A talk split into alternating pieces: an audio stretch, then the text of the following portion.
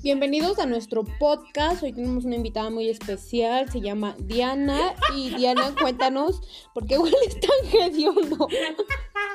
No te has bañado, ¿verdad, mugrosa? A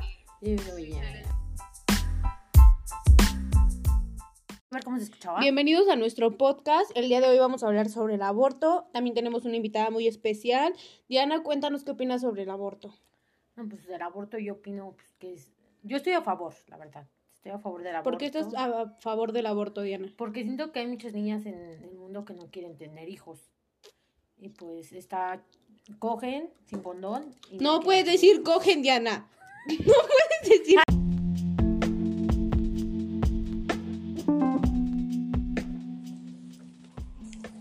Bienvenidos a un nuevo podcast. El día de hoy vamos a hablar sobre el aborto, ya que es un tema que afecta mucho a la sociedad. Como bien sabemos, es un procedimiento para interrumpir un embarazo. Se utilizan medicinas o cirugía para retirar el embrión o el feto y la placenta del útero. Es un procedimiento realizado por un profesional de la salud o bien de manera clandestina. La decisión de interrumpir un embarazo es sumamente personal ya que no sabemos con qué fin lo hagan. Eh, como invitada especial tenemos a Diana. Cuéntanos cómo estás. Eh, lista para hablar sobre este tema ya que es muy conflictivo ante la sociedad y los jóvenes de hoy en día. ¿Qué opinas acerca del aborto? Que es una manera fácil de salir de un problema, ya que muchas adolescentes no están listas para ser mamás. No es el tan solo ser mamás, sino que también están dejando su vida atrás. Bienvenidos a un... ¿Piensas que el aborto solamente se realiza en mujeres adolescentes?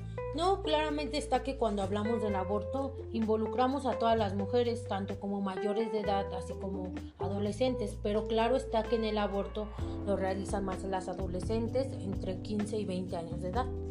Eh, ok, ese es tu punto de vista, me parece muy bien, ya que mm, efectivamente las mejores, este, ¿cómo podría decirlo así? Las personas que más realizan el aborto en esta época son las adolescentes.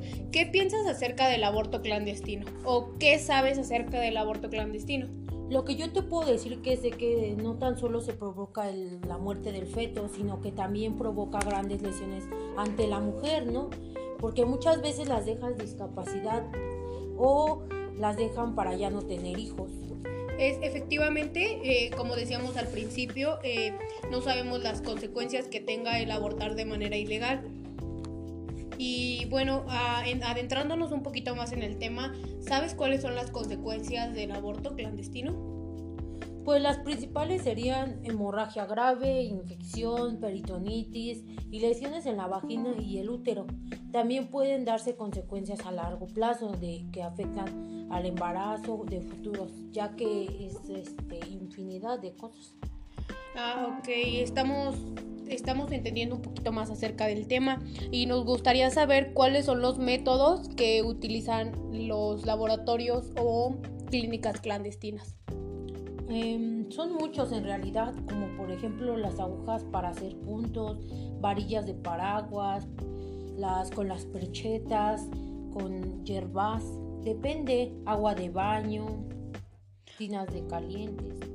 Ok, ya que hemos adentradonos más, entonces me gustaría preguntarte si estás a favor o en contra del aborto.